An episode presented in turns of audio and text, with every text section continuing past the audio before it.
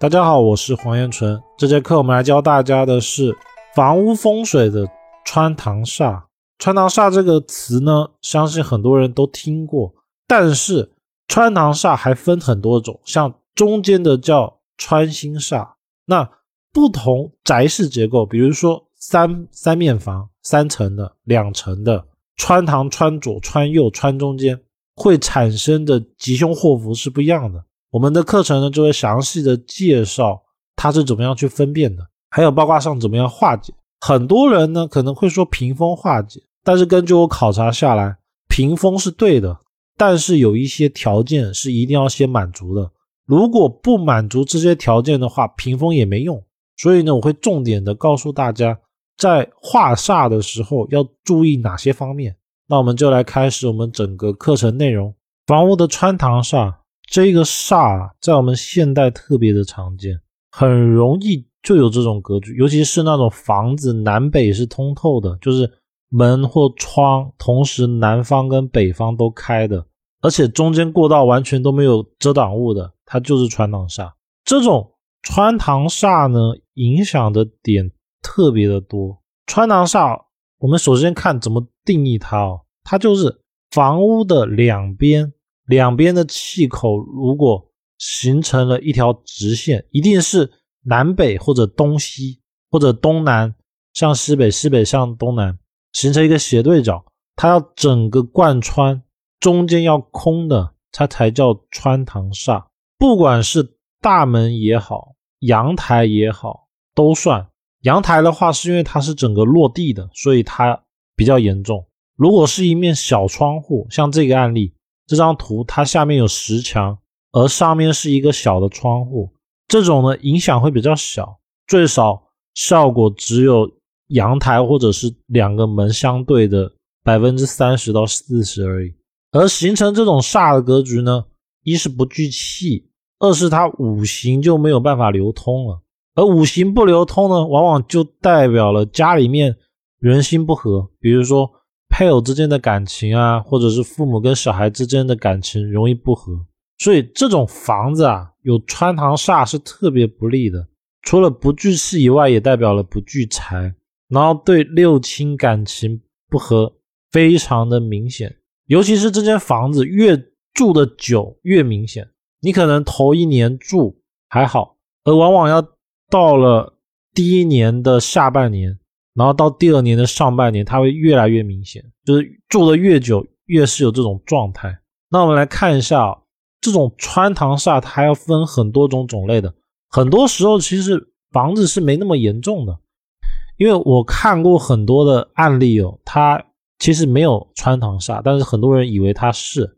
首先第一种是门对门，这种在我们现代它比较少。那如果这个门改成阳台，而外面这个地方是一个很大的窗，就是当事人能走出去，在这个窗户这里来回的走，这种它也算门对门，因为阳台落地它接地了。然后呢，这个它是南北通透，南北通透是最严重的，就是在房屋的正中央，因为房屋的正中央的时候，它不只叫穿堂，它还叫穿心煞，穿心煞是整个穿堂煞里面最严重的。坏在财运感情，不管是夫妻感情还是亲子之间的感情。而另外一种穿堂煞是，它虽然冲克的地方不是在中间，看下这张图，它虽然不是在中间，它是在房子的东边或者西边，然后一样是有阳台直对，这种影响的小一点，而它往往啊影响会偏向某一方。比如说以这张图为例，上北下南。所以它是房屋的西边，我们都知道左青龙右白虎，而这个白虎方啊，就是我们讲的西边。所以这个穿堂煞，它跟这个穿堂煞就有本质上的不一样了。这个是不聚气、不聚财，然后家里面的人的感情不顺，而这个呢，它是西边，西边代表女性，所以这个房子就很容易出女性感情不好。或者是女人找不到对象，找到对象也很容易分开，又或者是找到对象之后很多口舌，因为穿堂煞往往代表了冲突、吵架。如果这个穿堂煞在左边，也就是东方的时候，东方左边青龙为男性，就代表了男性不容易找对象，或者是男性找到对象很容易有口舌是非。这就是两种穿堂煞的情况，这是不一样的。第三种，它不是直冲的，它有厕所，然后两边的窗呢，过道是空的。我们从视觉上看起来，感觉像它是冲的，但是一是它有门，那本来百分之一百的煞，看到门的时候先减一半，再看到墙壁的时候再减一半，所以这个地方它直对着厕所，这个泛穿堂的效果只剩下百分之二十，而只要当事人哦在这边放个门帘，那基本上这个穿堂煞就不成立了。那我们再看一下。这个阳台直对着餐厅，如果这个餐厅这一个地方啊也是落地的门、落地的窗，那这时候呢，它也是穿堂煞。那一样是看方位，左边为男，右边为女，东方为男，西方为女，看它是伤哪一边。而如果这个地方它是有一面墙的，像这个案例一样，这个地方它是半墙半窗户，只要有墙，效果减一半。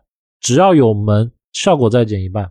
那如果这个地方成立的话，就是说这边完全是空的，这边有墙，那它会犯穿堂风，然后效果是一半。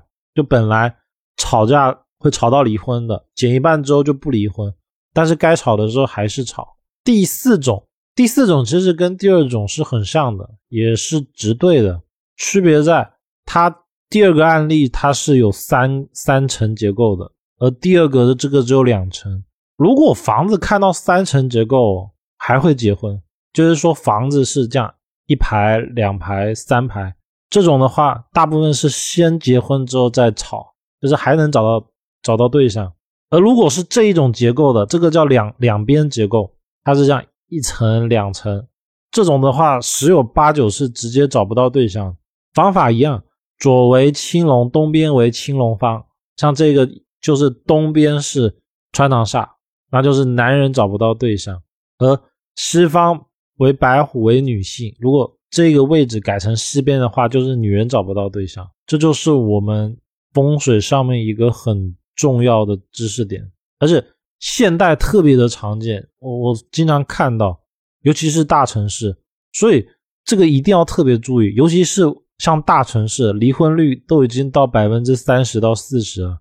这种离婚率其实跟这种阳宅风水结构也有很大的关系。那我们遇到了穿堂煞，要怎么样来化解呢？所谓的穿堂煞，它其实是一种气场的问题，因为我们叫它穿堂风。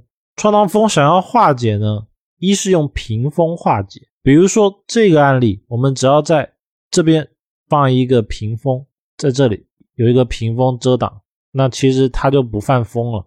而且呢，一定要记得这个屏风是要。连同地板，因为它一定要接地。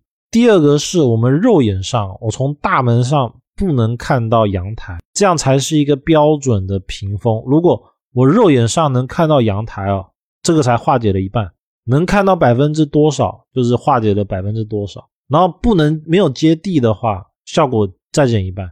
还有一点是，这个屏风呢，我们要接地，但是不能太高。怎么样定义高不高呢？高过我们的人，让我们的人看不到阳台为基准，因为如果整个挡住的话，它气进不来，也代表了不好。第二个方法呢，是可以放物件来化解，像我们现在最常见到的就是用玄关，然后在玄关上面摆一些吉祥物，比如说像五福临门啊，或者是一些寓意好的玉器、好的吉祥物都是可以的。然后一定要切记一点，不可以直接看到阳台，就是说我大门打开，这个东西阻挡，一定要阻挡到我看不见阳台为准。然后不可以整面都堵住，因为玄关是气口，它气口一定要有点散气的作用，所以可以在上面玄关它放置这种物件隔挡的上方稍微留一点空间。我看过最理想的其实就是。酒柜或者是那种放书、放钥匙、放一些杂物的柜子，然后做的是高度啊，大概在我们衣柜那么高。那衣柜的最上方它还是会留一些空隙，那种效果是比较好的，并且呢，一定要记得是要接地。第三个呢，它玄关跟物件其实都是可以的。然后要注意的是，不要用透明的玻璃，因为我看过的有些案例哦，它是用酒柜，然后酒柜上面会放玻璃，或者是直接镂空。镂空的话，它透了多少空间，就代表有百分之多少的没有办法化解。穿堂风呢，只要漏了百分之多少，它泛胸就会泛百分之多少。比如说漏了一半，那它就会泛一半的效果。而这个的定义啊，是我们人的高度看过去的。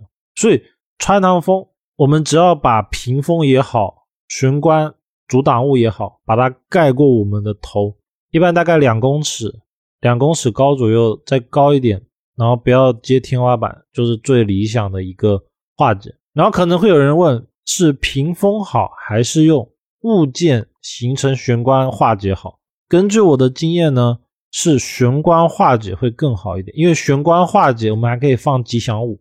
放吉祥物的话呢，其实就可以对我们的房子有催吉的作用；而放屏风的话，它是能挡气挡煞，但是它多多少少会挡到气口，然后没有办法放吉祥物催吉。那这就是我们整个穿堂煞的内容。